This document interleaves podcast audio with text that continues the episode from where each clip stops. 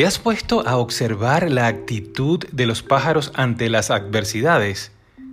Están días y días haciendo su nido, recogiendo materiales, a veces hasta traídos desde largas distancias.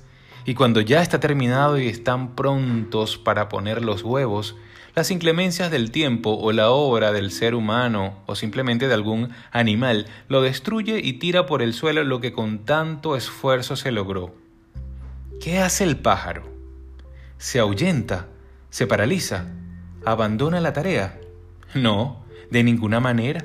Vuelve a recomenzar una y otra vez hasta que en el nido aparecen los primeros huevos.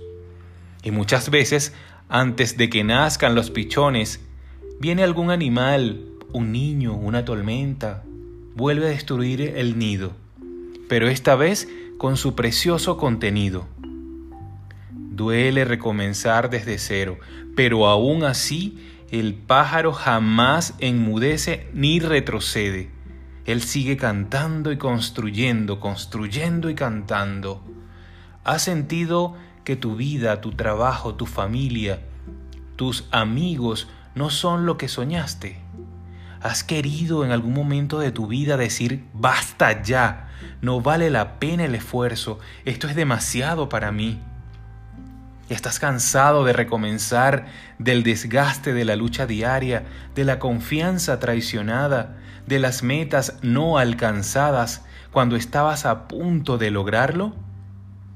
Pero por más que te golpee la vida, no te entregues nunca. Canta, di una oración, pon tu esperanza al frente y arremete.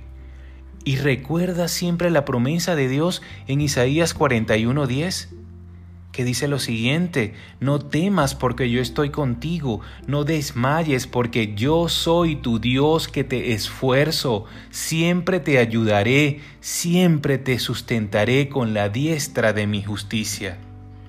No te preocupes si en la batalla sufres alguna herida, es de esperar que algo así suceda.